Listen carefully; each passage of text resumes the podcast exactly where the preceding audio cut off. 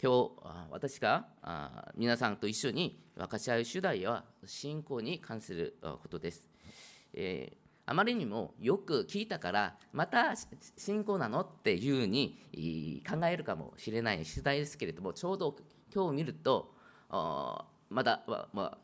あ、最近受選したばかりの青年たちから結構長い間信仰経歴を持っている方たちもたくさんあいらしたのでちょうどいい機会かなというふうに思って今日の見言葉を準備しました。あ最近私が論文を準備するときに新しく神様から与えられた知恵をこの時間ちょっと急いでちょっと説教文を作ったのでいやどうすればいいかちょっと困ったんですよ。その金曜あ金曜日の昼に話を聞いてあ困ったなと思って考えた時にあ最近この今日の文内容説教の内容を通して恵まれたことがあったのであここをこの箇所をすればいいかなというふうに思いました。あ信仰は私たちに対して一番基礎であり、えー、大事である主題です。でも信仰っていう主題はいつも難しい主題であってさまざまな見外や法に関して論議されてきました。まあ、牧師先生によってそして神学者によって信仰に対する定義がみんなそれぞれです。だから結構難しいというふうに思われます。まあ、実は牧師になった今にも信仰や救いに関する疑問は今にも耐え続けて言います。人間の理性で確信できない部分もあり、ある信仰が一番聖書的な信仰なのか？に関して私も未だにも悩んでいます。しかし、その結果、今日のようなあ短い信仰聖書知識を持っている私が皆さんと共に、えその信仰に関して分かち合うことができて本当に心から感謝しています。私のその足りない、え信仰に関する結論を愛する皆さんと共に、え学びそしてお互いにもっと信仰が成長するように思うその気持ちを持って今日の見言葉を続いていきたいと思います。今日の本文は使徒パウロがバルナバと共に第一伝道旅行の途中に起きたそういう出来事です。パウロがバルナバと今の現在ですねトルコのその中部に中部の地域に与る与えるそのリストラリステラですね日本ではリステラに入った時にあ足足を一回も使ったことがない人ある一人をある人と出会いました。彼は生まれか生まれから足が動けなくて歩いた経験が全くなかった人でした、えー、リステレアにはカイドがなかったんです。それであパウロとバルナバは今現在その今のその聖書の中の内容の現在にあ外で伝道する状況だったんですね。その時にパウロが伝える福音を足のこの不自由な人が本当に吟味にそして頑張って、えー、その話を聞くことになりました。多くの人たちはあ多くの人たちが集まったんですよね当然。たくさんの人たちが集まったその状況を考えながらパウロはこの人今今日の主人公に目をつけてそして彼に癒されるふさわしい信仰があることを見たと旧節は旧節には書かれています。ここで私たちが注意深くちょっと考えることは2つがあります。まず、パウロは霊的にある人が癒されるのにふさわしい信仰があるかどうかを分別する知恵や能力があった。ったっていうことです。ある一人の魂が救われるのは本当に大事なことです。私たちも、まあ、みんな周りの人たちの中で誰かがあ体が悪くなったり大変なことになったとすれば早くその人が救われて元気になっってほしいって思いつつお祈りを頑張ってお祈りしますあそしてその家族やその知り合いがその信仰がなくても神様がとなんとかその人を助けてほしいっていうふうに思う時がたくさんあります。しかし奇跡的にあその方の病気が治ったとしてもその人が神様に感謝を持って神様を信じるそういう信仰を持つことにつなぐつながることはほとんどないんですね。最初信仰が持っている人たちが治されたらもっと信仰が豊かになり深くなる可能性が高いんだけどそもそも何神様に関して何も考えてない人たちがいきなり祈られてあなたのために祈るからあちょっとか、まあ、ちょっと忍耐しててって本当に治ったら自分が治ったことはなんか不思議に奇跡的に治ったっていうふうに考えがちですね。だからその信仰につながることが難しいです。大多数の人たちは偶然によって自分が治ったと思われます。このこのような理由を分かっているから今日パウロが人を治した理由がただ誰この多分その現場には多く体体の不自由な人健康が調子が悪い人たちもたくさんいたと思います。でもその中で彼がパウロが治そうとした人は信仰があった人であることを私たちは考える必要があります。パウロも多くの病気を持っている人の中で信仰を持っているかどうかを分別して神様の恵みを与えようとしました。最近コロナの期間に面白いその一つの例があって分かち合いたいと思います。現在北朝鮮で一番人気がある人は誰か知ってますか？ほとんど知らないと思いますけれども意外にそれがイエス様ですよ。金正恩ではないんですよ。なぜなのか、今年のその脱北した人の証をちょっと私が 2, 2ヶ月前に読んだことがありますけれども、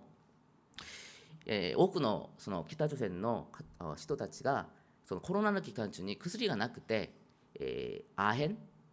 まで飲んで治そうとしたんです。でも亜鉛飲んで治るはずがないんですね鉛とかまかそういうなんか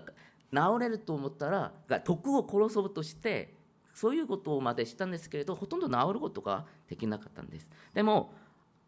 密かにイエス・キリストの名で治ったら治るっていう噂がもう北朝鮮の中で後ろで下の中で結構広がって、えー、コロナだけではなく核でこ、まあ、北朝鮮は核にかかってもその薬を飲むこともできないからほとんどなくなるんですけれどもその人たちが亡くなるようになった人たちがたくさん生き返らせたっていう救われたっていう事実なんかそういうようなことが起こったわけです。それそれによって現在その北朝鮮の人が言うには韓国より北朝鮮でイエス様の人気がもっとはるかに、えー、あるっていう 話を証を見たんですよ。ああそれはやあすごいなと思ったんです。いまだにも本当に死に直前する人たちがイエス様を信じることによってそのだけですよ。イエス様イエスの名を呼ぶことによって救われる。癒されることができるなんてこの2000年前のことだけではなくて今生きている私たちのこの時代にこの今にも同じく同じことが起こるわけです。嘘ではないってことで。す面白いなと思って皆さんと分かち合いと思います。本当にそれは感謝することです。現在あんなに閉ざされた北朝鮮にもイエス様の名が、まあ、広がってイエス様に対する信仰を持ちたいという人がどんどんどんどん増えています。なので、えー、私たちがいろんな病気の中で、そして救われたいと思う状況の中で、イエス様に対する信仰を持っているかないのかは、本当に、えー、大事なことではないかというふうに思います。あそれがただ聖書に書かれたイエス様に対する知識がなくてただイエス様の存在だけ知っている部分的な信仰だとしても神様はそれを構わず救ってくださるっていうことですだから癒しと福音は一緒に続く必要があるということです病気はいつでも繰り返すことができます。聖書の中でも多くの人たちがイエス様に癒されてほとんどはイエス様ありがとうございます。さよなら終わりです。また戻ってる人はごく一部の人だけでした。多分その人は治ったとしてもまた他の病気にかかるとか同じ病気にかかる可能性があります。がんもそうですね。がん1回あ治ったって言って完全に治ったと信じる人ほとんどないんです。また発病するかわからないんですよね。だからちょっと不安をかけてまたその病気になるか心配するのが人間のことです。だから病気が回復できたっていうことは本当に感謝嬉しいことですけれどもその間に信仰を持つように私たちが人たちをサポートしたり手伝うことはどれだけ大事なのかをちょっと考えてみたいと思います。それで私たちは周りの人たちが癒されることを切なく祈るともに必ず信仰を持つように、えー、絶えず絶え続けて進めること信仰のことを本当に、えー、懸命にすることをすることが必要です。私たちみんなが愛する周りの人たちの信仰と健康が回復されるように、えー、絶え続けてその福音のあ述べ伝えるこの使命を皆さんがちゃんと持つようにえ主の名で祝福します。次ですけれども今日の革新的な主題として癒されるのにふさわしい信仰ってどういうような信仰かということです。もう一度旧節を見ると本文でパウロは一度も歩いたことがない人に、そうですね癒されるにふさわしい信仰があることを見たっていうふうに書かれました。癒されるにふさわしい信仰はどんな信仰でしょうか？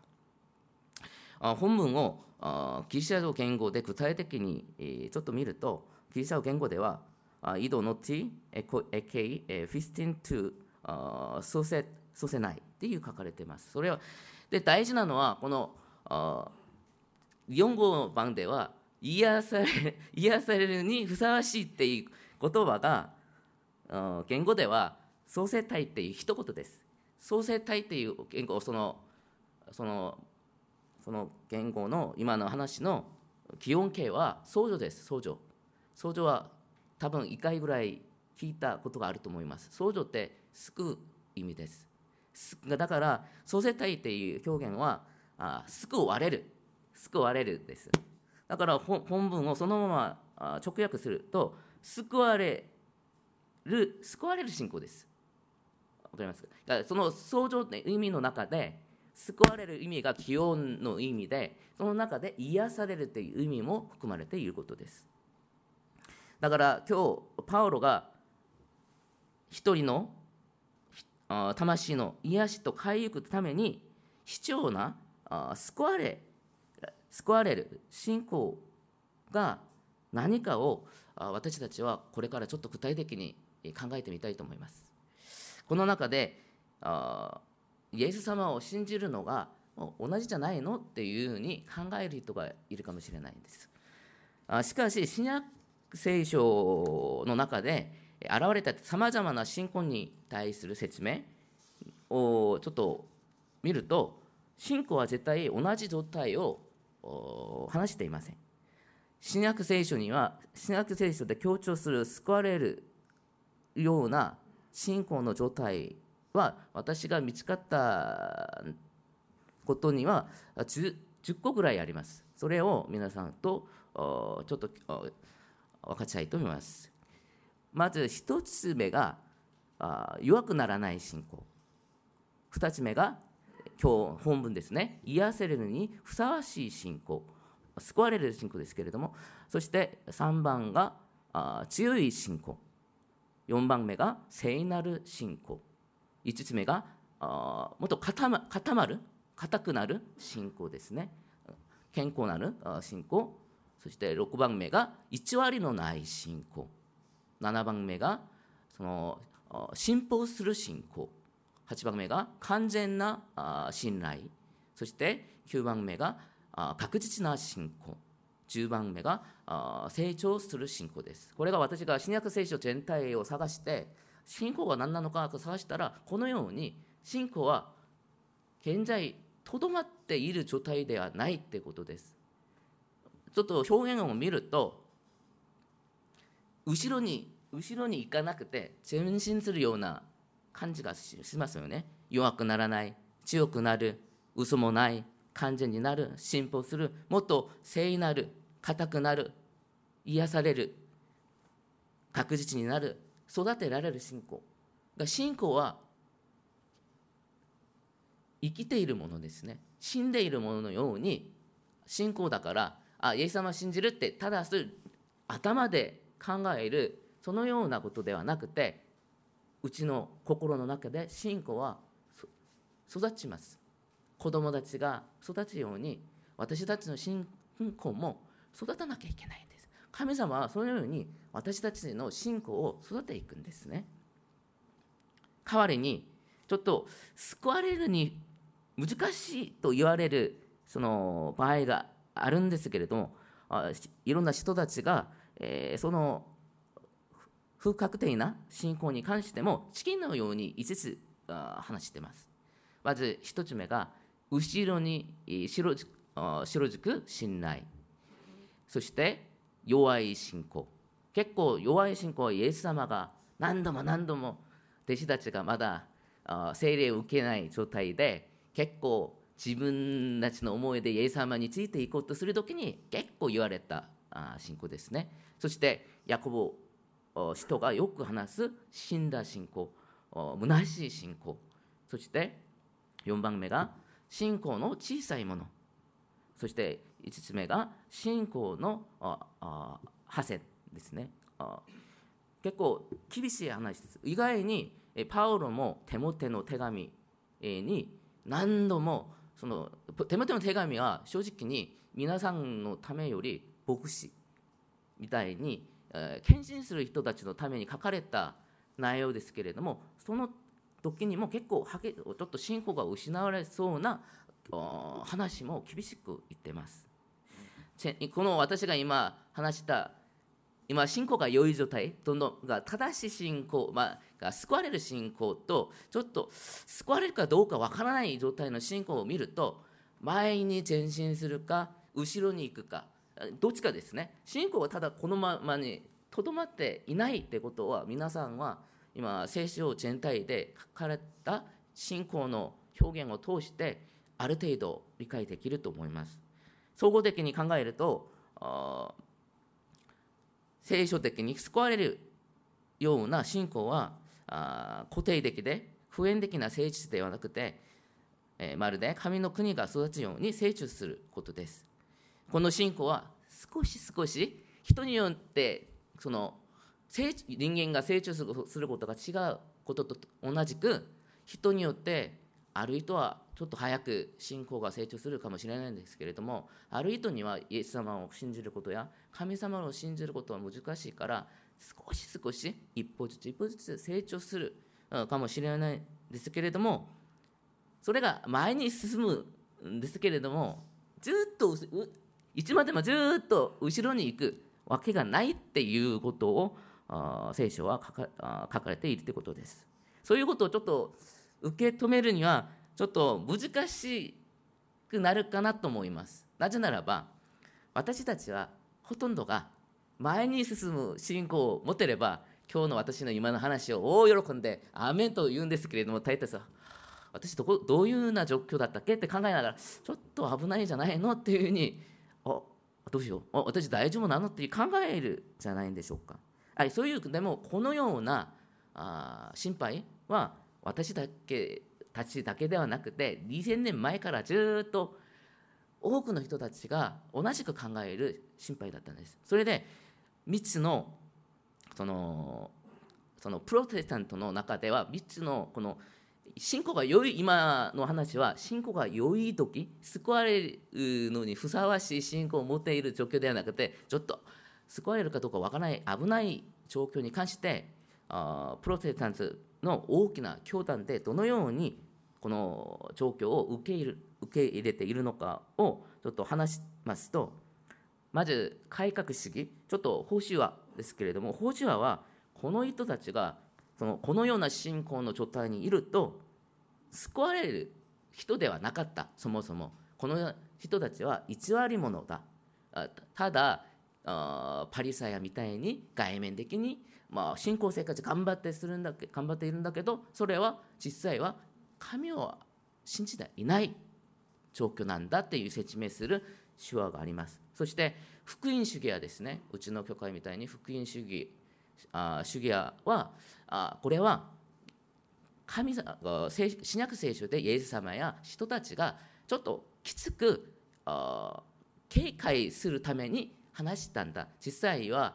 救われないはずがないんだけど両親たちが子供たちにこんなに悪く悪いことずっとするとあなたは追い出されるよっていうような話のように実際は父が息子娘や息子たちを追い出されるはずがないんですよね。でもこんなに悪くするとお口が全然ないよっていうふうに凶悪半分凶悪みたいにあそのような警戒のために話したんだっていうに理解する宗派もありもうまた他の極端だけどウェスレアそしてカトリックの方はこの人たちは救われたんだけど行いによって救救われたことを失う可能性がある。この3つの流れがこの不確的な信仰を持っている人たちに対するなんか理解が今まで2000年間これでずっと戦ってきたんです。結構難しい話です。それで私は個人的には、えー、この中で、えー、ちょっと私の個人的な考えはまあ個人的な考えですけれどもあその保守派と福音派のちょっとある程度ちょっとちょっと別のところにまたあります。私もずっとさっき最初に話したように信仰自分ももういつも信仰が良いだけではなくて悪い時があるからなぜ自分の信仰がそんなに良くなったり悪くなったりするのか分からない時に結構心配してあ救われないとどうしよう今まで考えた人にに救われないと困るんじゃないのって思っていろいろ工夫してなんとなく答えを出したんですね。まあ、これはこれを私が話した理由は皆さんを聖書を見ながら自分なりに答えをはっきり出さないといつまでも聖書も読んでも教会に通っても不安がなくなるはずがないってことです。言われて牧師先生が私たちはイエス様を信じると絶対救いや失失わ失うことはないよって言っても自分が聖書を読んでちょっと不安になってこの箇所さっき言ったような聖書箇所を見てあなたあなたの今の信仰は死んだ信仰だよ。もう偽りの信仰だよ。聖書に言われたらどうしようって考える時もあると思います。だからぐちゃぐちゃになりますね。だから自分が納得するような、えー、信仰をちゃんと持つことが必要です。でもこういう話をしてちょっと分かると思いますけれどもこのような不安な信仰の状態にいることがいいかはっきり今最初の10箇所書かれ書いたように癒されるにふさわしい信仰救われる信仰にシフトチェンジするのがいいかこの不安定な信仰をずっと持って続けて信仰生活をするのがいいか考えるとあっちの方が当然言いますね。あの時の人たちは正直に心配しないんですよ。あ当然私は救われると確信をします。そういう意味で今日私たちが何の解決策もなくて皆さんにこの話をするはずがないと信じてほしいです。ではこれからは私たちが救われる信仰をあ所有するために必要なものは何かに関して、えー、話したいと思います、えー、結論的に必要なことは一つだけです。あそれは聖書的な信仰だけです。信だったら信仰あ聖書的な信仰は具体的に何何でしょうか。実は信仰的聖書的な信仰はそんなに、えー、難しいことではありません。皆さんが今までずっと御言葉を聞いて学んで皆さんも皆さんがほとんどしているそれです。しかし一番基本になり重要なので私は4つくらいでちょっと見分けて皆さんに分かちたいと思います。まずはイエス・キリストが私たちの罪を償うために十字架にかかり亡くなったその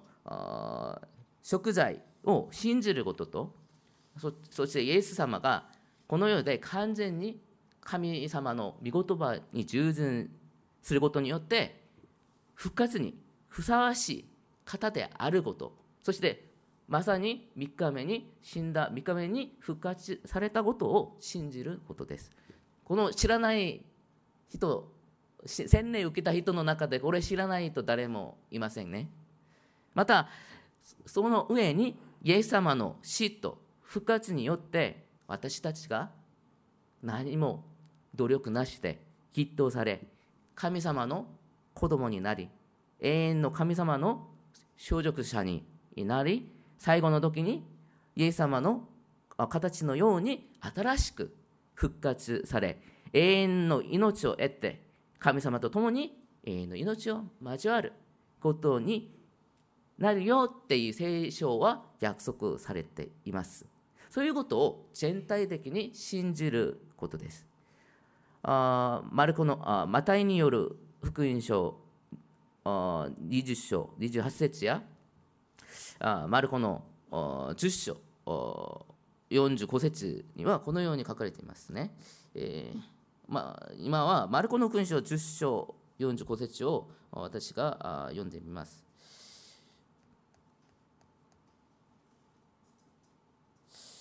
人の子も使えられるためではなく使えるためにまた多くの人のための贖いの対価として自分の命を与えるために来たのですで書かれました私たちはイエス様のイエス・クリストの十字架の死と復活によってあがなわれ救われた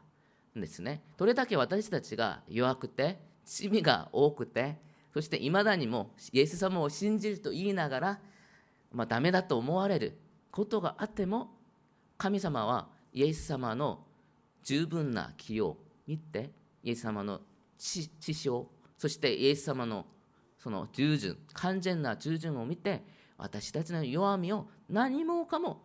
あこれは関係ないよって言っていないっていうことです。そういうような基本的な真理を頭ではなくて心から受け入れられることが大事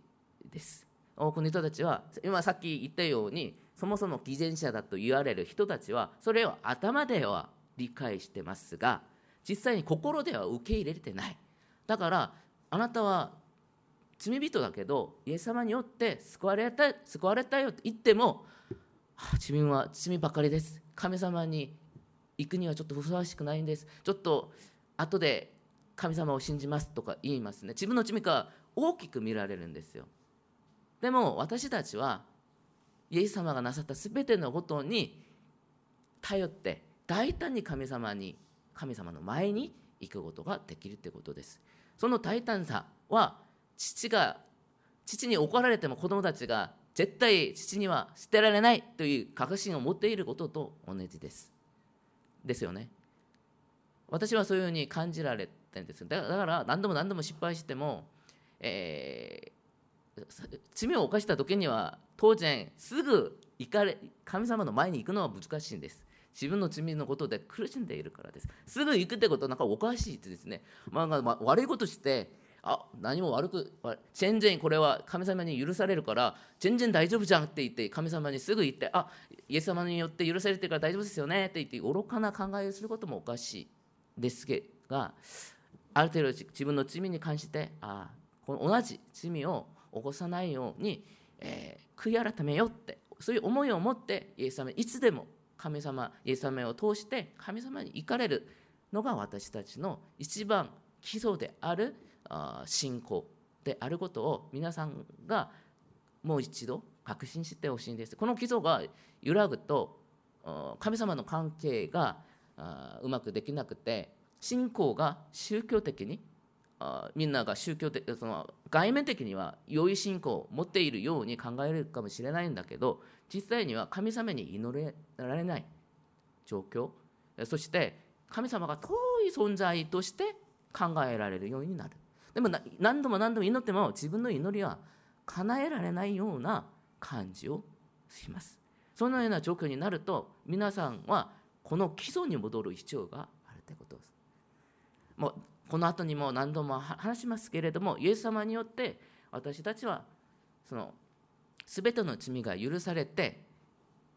神様に見られるのはイエス様のような姿です。神様の似姿として見られます。清められて見られます。そして新しく生まれ変わった存在として見られるんです。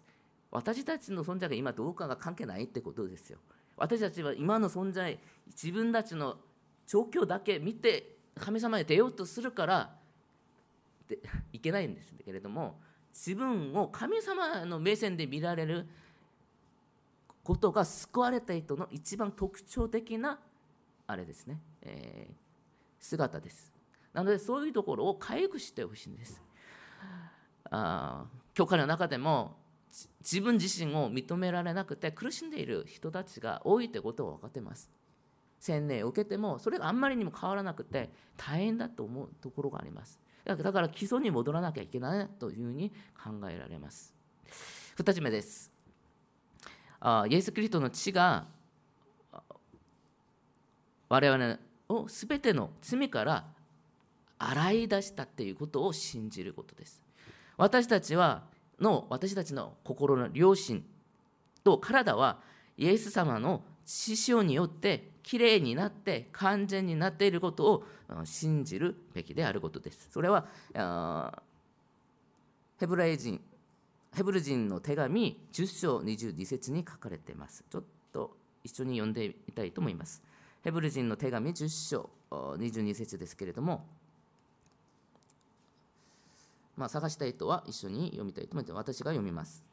心に血が振りかけられて、邪悪な良心を清められ、体を清い道で現れ、全く信仰を持って真心から神に近づこうではありませんか？っていうふうにヘブルの聴者はこういうふうに書かれ書かれています。神様の前に私たちはイエス・キリストの父よっていう恵みできれいに、えー、洗って洗ったんですね。洗われたんですね。そして洗れあ洗れて、え、そしてイエス・キリストのという完全な神様の似姿に今さっき言ったように神様の前に見られます。私たちは絶対そのまま神様に見られてないことを信じてほしいんです、え、私も結構そういうことを信じることに時間がかかったなと思います。なぜならば私たちはみんなあいろんな問題だから私もこんなに勉強する聖書に関して勉強しようと思ってなかったんですよ。最初の二十歳に友達に連れ友達が同じ大学の同じクラスの友達がに誘われてあちょっと許可に行きたいって思って許可に行って信仰生活をもう23年間やったんですけれども最初はイエス様を信じてちょっと結構人生の問題を解決してほしいって許可に行ったわけですだけですよ。それで許可の人たちも優しくてなんかわけわからない話をたくさん聞いても最初私は千年弱音と死と弱音が誰かわからなくてあ同じ人ですかなともずっと何年か読んだらあれよなんか何年経ってえ違うの？って分かるぐらいだったんですよそれぐらい正常に関しては分からないバカ息子でような人だったんですけれどもどんどんどんどん神様の愛を感じられてイエス様にイエス様の命によって救われたことを分かったとしてもなぜ自分が全く変わらないのかいつでも同じなのか。その時には教会は終日だけ守るだけで十分ではないか。他の平日は散々自分がやりたい放題で人生を歩んできたんです。20代そのほぼ7年間は。そういう時には分からないからよかったなと思ったんですけれども実際イエス様に全ての人生を献身しようと思って覚悟をした後にはあどうしようと思ったんですよ。どんどんどんどん聖書を勉強して生まれ変わったのに新しい非常物だって聞かれるのになぜ同じなのか。あ精霊様精霊島になってないからかなと思って異端に3年間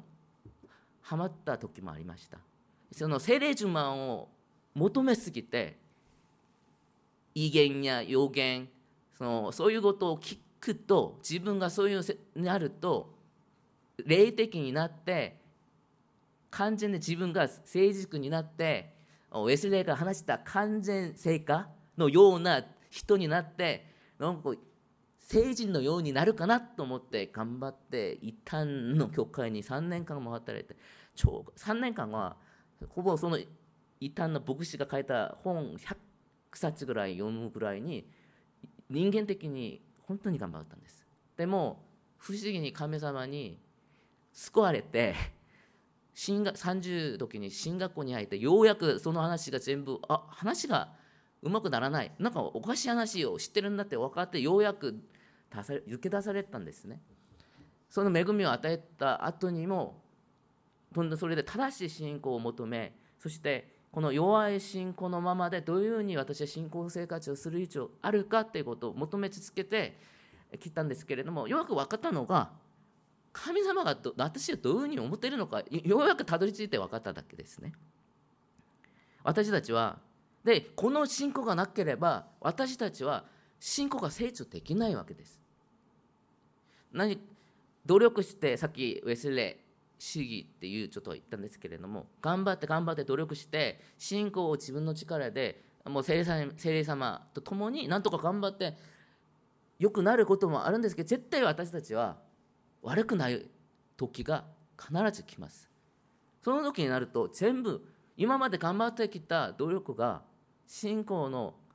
努力が無駄になっているような虚しさを何度も何度も何度も経験する時が来ますでも私が悟ったのは経験したのはこのように神様がどういうふうに私たちを考えているのかを理解することによって私たちの行動が変わるっていうことです。神様が求められるのはまず私たちを素直素直素直で自分がどういうような存在なのか直面して神様の前に出て全てイエス様によってあがなわれてそういうふうに神様が見る視線で見られるそういうそれを私たちが仰ぎ見る。それを美しく見る。あそれが私の本当の姿だっていうところを認めて自然にその姿になろうという心が現るように導くのが神様の方なんだっていうことが分かったかったってことです。聖書に書かれてからこういうふうにしないと救われないと思ってユダヤ人たちが特にパリサイ派たちが勝ち礼を受けたりそして全ての613個の立法を守って全ての自分の信仰を維持しないと自分神様の約束救われることが失われるかもしれないと思って恐れながら信仰生活をすることではなくてうちの永遠の時に変わられる私たちの姿を私たちが見てそれを求めてこの世にもそれを求めていくわけです。なぜならば神の国は死んだ後の世界ではなくてイエス様と出会った瞬間から神様神の国今今日も神の国はもう開いている。イエス様の神の父なる神様右で座っていて私たちのために祈ってくださる。その人たちが姿が私たちの姿今私たちが行くどころ今私たち今現在生きている今この世に生きているんだけど現実はドン引きされる毎日ですけれども私たちの存在はそういうものではないってことをはっきり認めそういうところを今からも求めていくようなその良心が変わるわけですね。そういうことが慣れるとシフトチェンジにできます。このような不安定な信仰からシフトチェンジされて今さっきのような信仰に私たちを移されることです。そういうことを皆さんができることを心から願って私も今まで学んだことを皆さんに分かち合ったことです。でも次の3番目の信仰のことに話しましょう。3番目はイエス様と共に罪に対して死んで神に対して生きる者として信じることですね。それはローマ人の手紙6章11節に書かれています。ローマ人の手紙6章11節です。私が読んで読んでいきます。同じようにあなた方もキリストイエスにあって自分は罪に対して死んだものであり神に対して生きているものものだと認めなさいと書かれています。パロが言っています。これを他他の他の形で話すと私たちはイエス様と共に十字架の道を歩んでいくことです。イエス様を信じて大多数の皆さんは洗礼を受けていると信じます。その洗礼の洗礼は証の証拠でありますね。あそしてイエス・キリストはあ私たちを救ってくださる新しい出エジプトのその生きておられる神様の御子です。信仰を通して私たちは霊的な郊外郊外を渡りました。イスラエルの民がエジプトから出エジとしてそして郊外を渡って、えー、その約束の地に入ることになったんですね。その時に郊外を渡って、えー、死をと郊外を渡ったんですけれどもそれをあ使徒パウロは彼らが一緒にあキリストの死を経験したというふうに、え、書かれています。あそれがあコリントの第一前前章の10章1節から2節に書かれてもう2節からですねまでに書かれています。兄弟たちあなた方は知らずに言っては言って欲しくありません。私たちの戦場は皆雲の下にいて皆海を通して行きましたそして皆雲の中と海の海の中でモーセにつくバプテスマを受け皆同じ霊的な食べ物を食べ、えー、で皆同じ霊的な飲み物を飲みましたこのように書かれた時に同じモーセのモーセにつくバプテスマを受けたっていうふうに、えー、パウロは説明します。彼らはイスラエル人たちも郊外を渡る時に死を経験して生きられたっていうことですね。同じく私たちは新しい出エジプトのリーダーであるイエス様と共にイエス様の十字架の死復活をとして一緒にそのバプテスマを受けたと信じるから洗礼を受けたわけです。イエス様と一緒に実際に殺されてだけでこれ信仰によって私たちも一緒に死んで復活されたってことを信じることです。それはただイエス様だけが最初の信仰は初めての私が話したイエス様が代わりに死んだってことを信じることはあイエス様が私たちのために亡くなってくださったんだっていうことを信じることだけど3つ目のことは私がイエス様と共に信じたんだっていうことを信じることです。それは結構難しいところかもしれません。こういう部分がいつも私はどういうふうに解釈すればいいのかが難しかったんですけれどもそれがあようやく理解したのはイエス様と共に十字架を背負っていくことだってことを分かるようになりました私たちはイエス様のように実際に死な,、ね、死なれないんですでも今生きておられるイエス様と共に信仰生活することはイエス様について少しイエス様が背負った十字架ではなくイエス様が話したようにあなた私についていくためには自分を否認し自分の十字架を背負って私についてこなさいって言ったよう言葉通りに新しい出エジプトを私たちはイエス様と共に自分の十字架を背負って歩んでいくことです。それは信仰者ならば誰にも逃れられないということです。ま、私が誠に洗礼を受けて誠にイエス様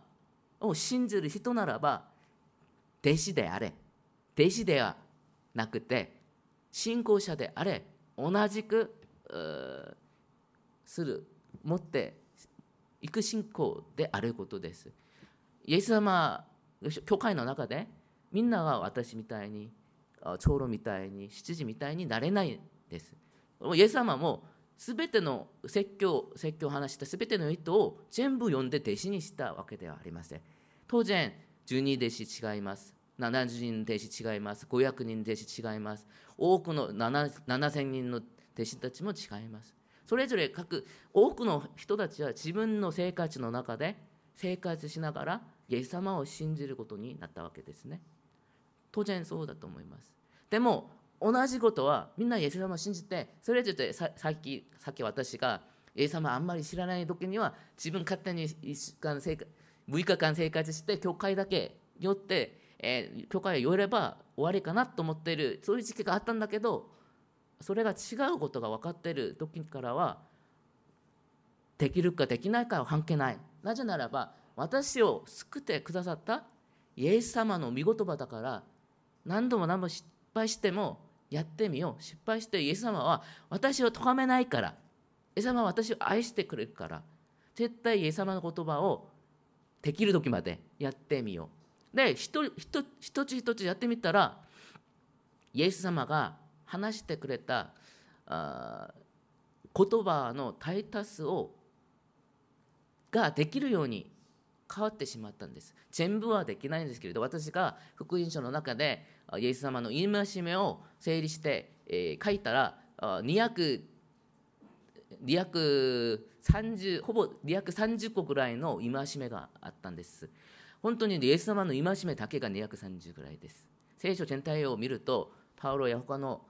人たちの戒めを合わせると旧約の、まあ、立法トーラーに書かれた613個以上の戒めが新約聖書に書かれたと思います。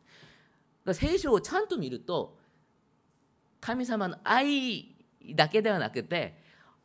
命じられた戒めがたくさんあってショックを受けるぐらいに厳しいなと思われます。でもそれが厳しく思われないのは失敗したとしてもそれが問題にならないからです。神様がさっきどういうふうに私たちを見てると話してましたか？できる人だって。イエス様のように変えられるような存在だ。あなたは皆さんは今できない皆さんは今この世の中を短い時間生きてるからあんまり変わらないと感じるかもしれないですけれど神様が感じる皆さんは一瞬ですね。もう圧縮されてもう天に見られるぐらいもう終わって全て変えられている状態で見ているところですね。だからがっかりする必要がないわけです。がっかりしなくて一回失敗したらすぐ悔い改めてすぐ立ち直ろう。神様の御言葉に戻ろう。それが正直に私が感じたそして学んだ精霊呪文でした。旧約の聖書で神様が約束した精霊の約束はその中で話しているのは精霊を与えてくださる。それで何が変わるっていうか私たち両親が変わる。考えが変わる。神様に従順する人に変えられるっていう書かれたんですよ。皆さんは精霊だけを求めるかもしれないですけれどなぜ神様が精霊様を与えようとしてるか分かってほしいんです。私たちは変えられイエス様と共に十字架を背負う人生を歩んでほしいからです。それが厳しいと思えられるんだけどそれが私たちを救った理由です。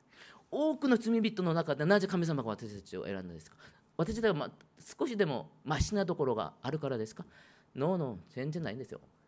私はもうひどいか、まあひどまあ、同じですね。ひどいかもしれない。もっとひどいから救ったかもしれない。それを神様が解除して解除してそれで改革。人間が変わらないから完全に解除してくださってるんですね。神の意図として。聖霊様を通して私たちが神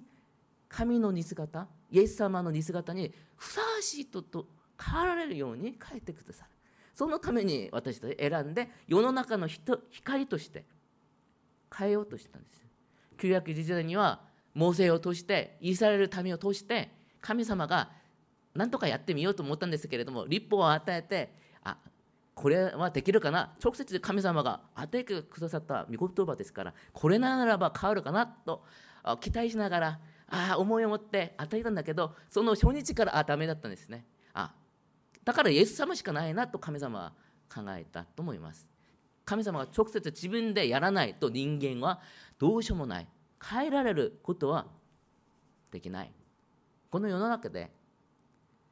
成人だと言ってる人の中でもその人がどれだけ良い善行を行ったとしても毎日の生活の中で心の中で人に対する嫌み妬みが一回もなかったと自信する人は誰もいないと思います。一回だけでも神様の前ではその人は死に至るくらい罪をなさった人です。なので神様の前にみんな罪人だし例外はないんだけどこのようにイエス様と共に十字架を背負いその新しい出中エジトを行く私たちに神様は私たちに精霊を豊かに与えられそしてその中に潜められた祝福を道からようにしてくださるってことです。イスラエルの人たちが神様恵みで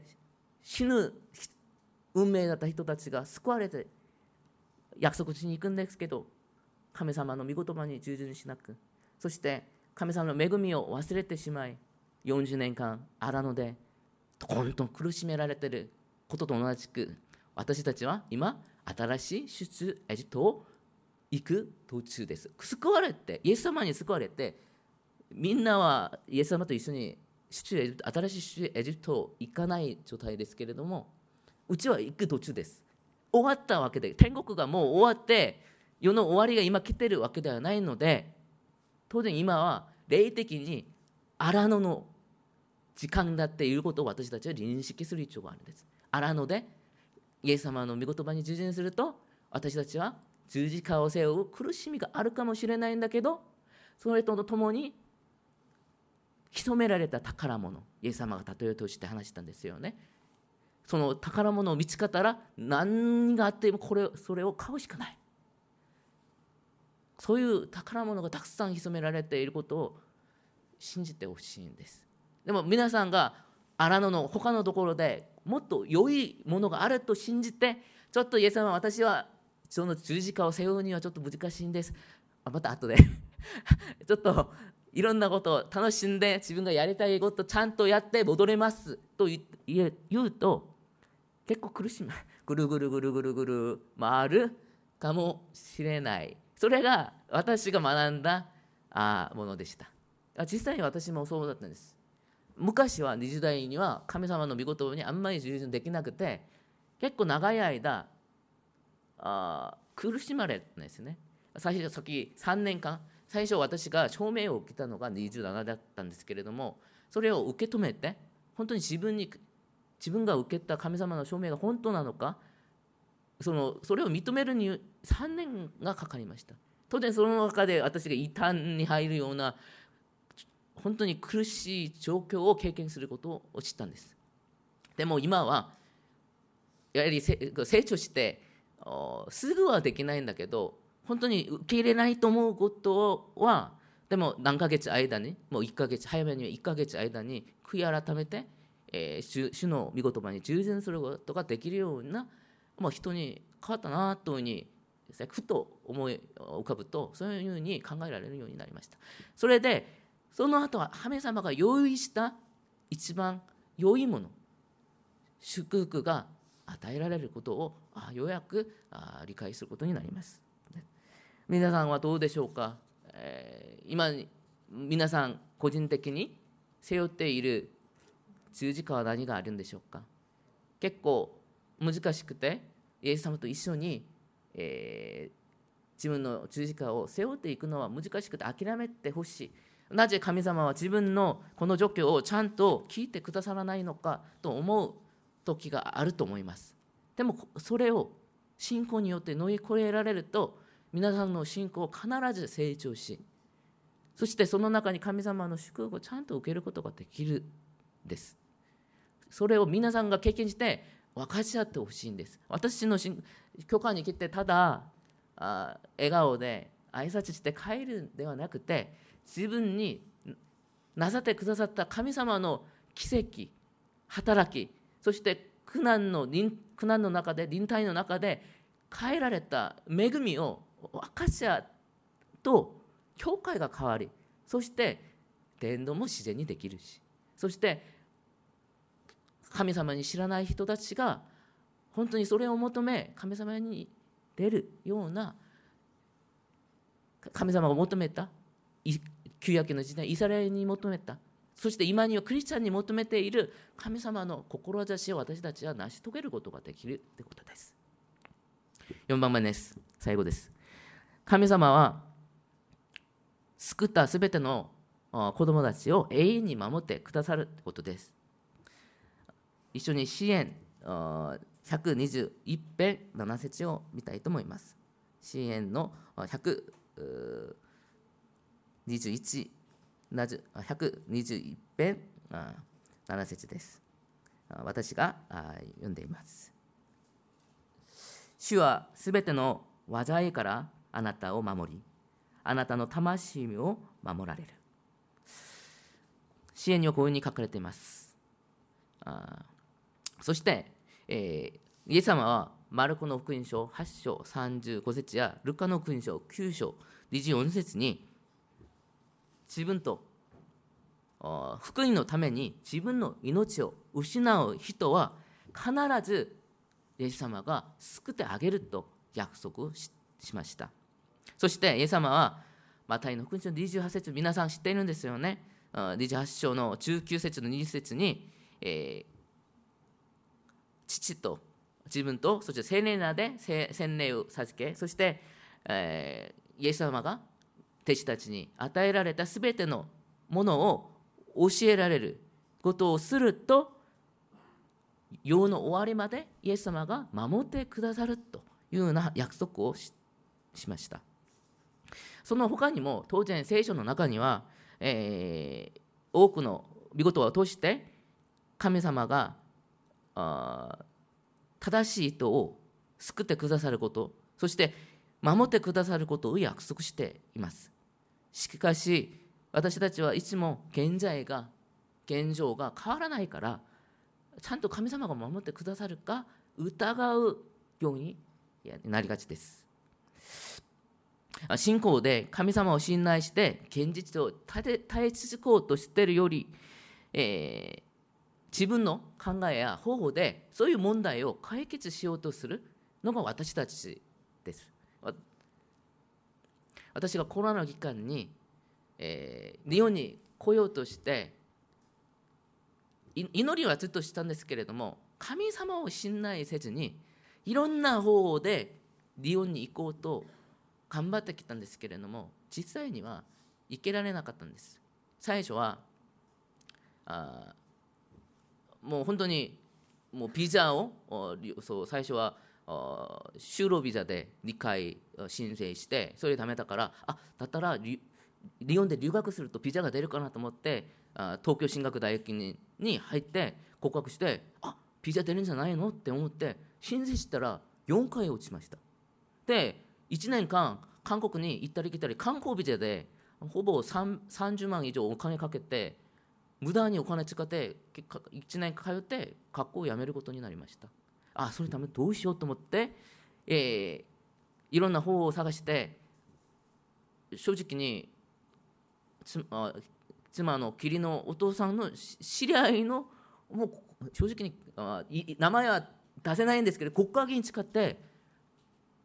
あ国家議員使うとほとんどでできると思います。できると思ってやったんですけれどもそれもでもダメだったんですよ。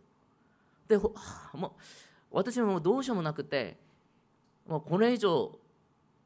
あ人間の力を頼って、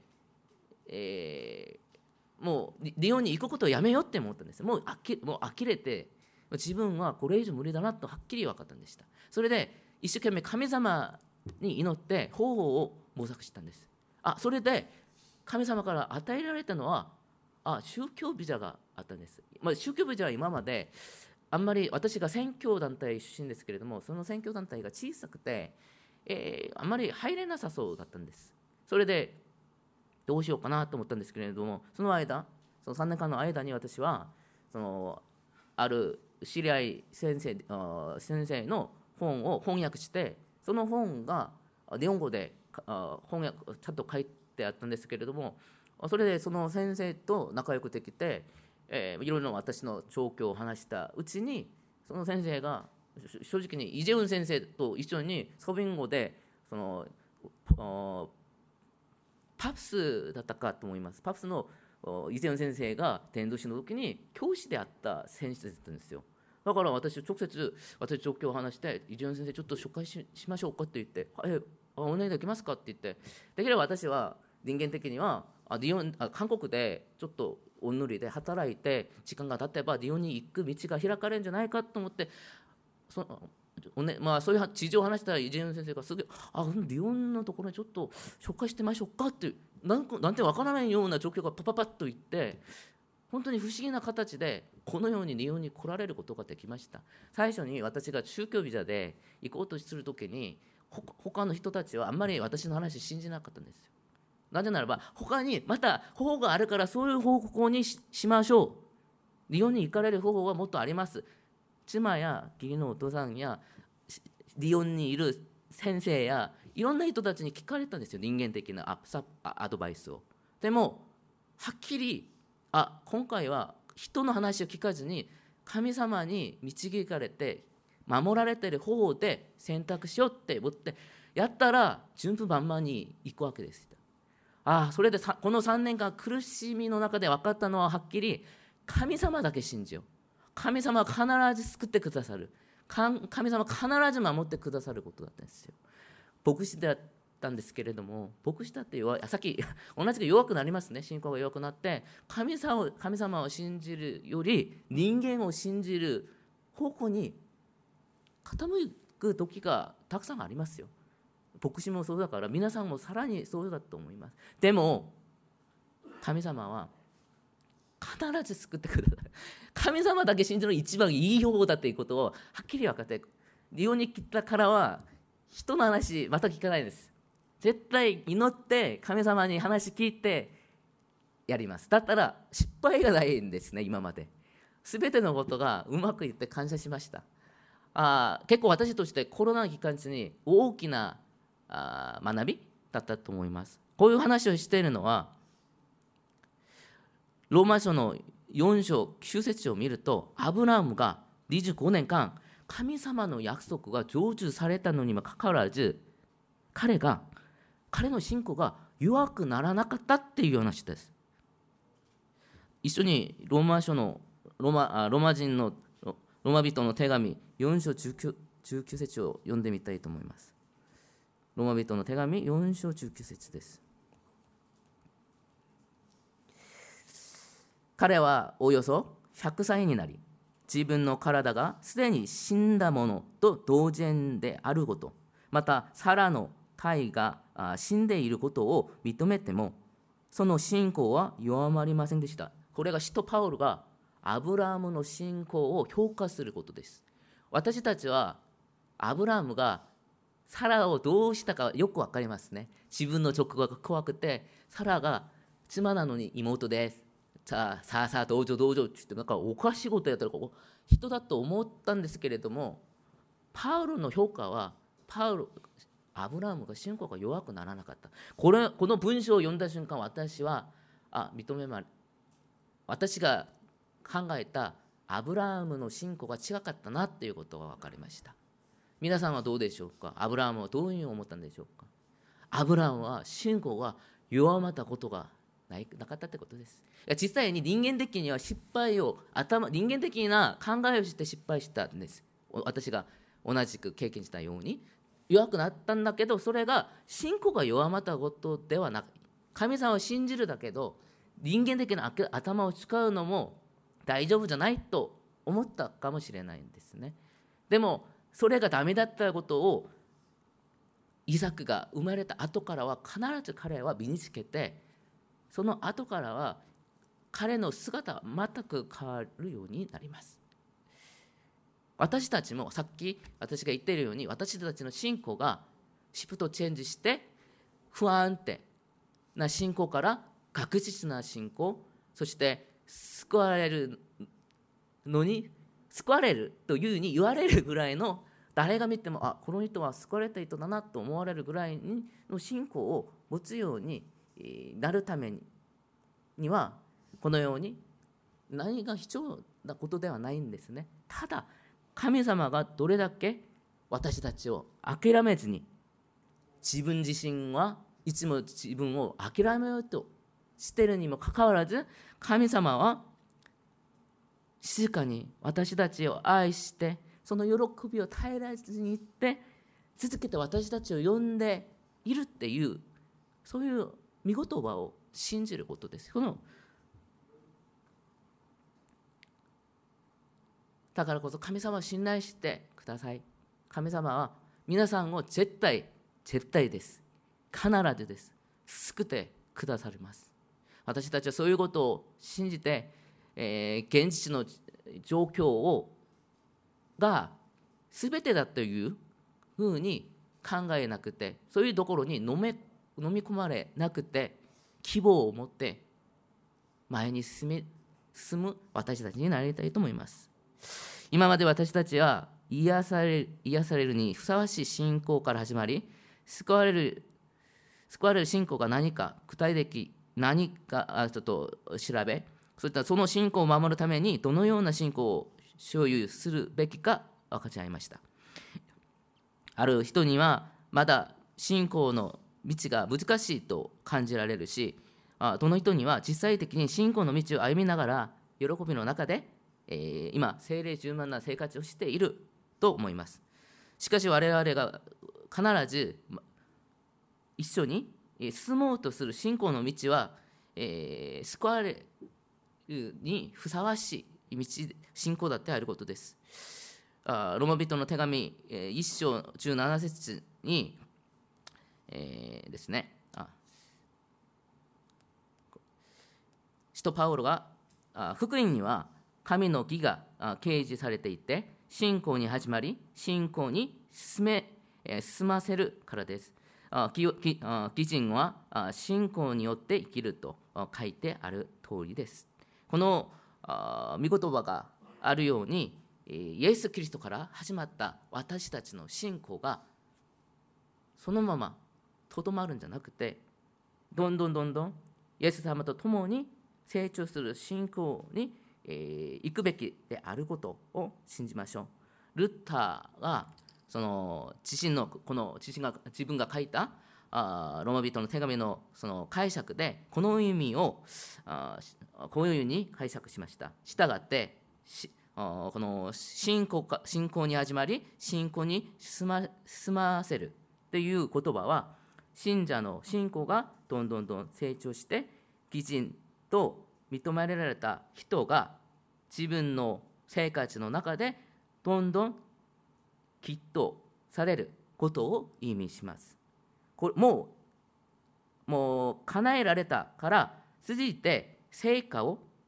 成長をしなくてもいいっていう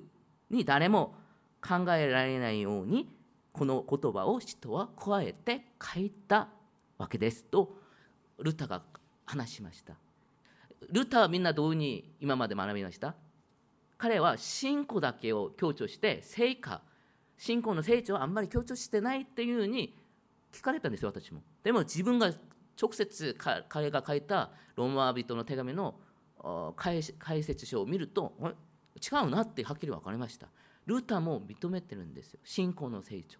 信仰の成長がなくてはいられないよ。パウロもそうです。パウロ信仰基準の話してただ私たち救われて終わりだと言ってるんじゃなくて信仰のと信仰と信仰を得た後からはイエス様と共に信仰が成長するのは当たり前だっていうことを言うことですね。愛する皆さん、今日の御言葉が皆さんの信仰に前に進むようなきっかけになることを本当に、えー、どどめながら今日のみんなが同じ信仰の道を歩んでいきたいと思います。ちょっと難しいかもしれないんですけれども私たちに与えられた信仰は全てを乗り越えられる信仰です。必ず私たちはイエス様の似姿に変えられていきます。みんな違うかもしれないんだけど永遠の時に私たちまた会った時には今の姿ではなくてハゲになってるかもしれない西山先生の状態によるとハゲになってるかもしれないでも私たちは不思議にイエス様のように感じられるように変えられる私たちは道場目では20代の姿に変えたいと思いますけれどもそれどうになるかは言ってないとわからないですから知らないですけれどもでも私たちの信仰は必ずイエス様のようになっていきます。なのでそういうことを期待しながら信仰生活をしましょう。私たちの今の現実を見ながらもうダメだと諦めずに生きる私たちになりたいと思います。一緒にこういうことを考えながら今日の見事を考えながら私たち自身の信仰のためにこの時間短くお祈りしたいと思います。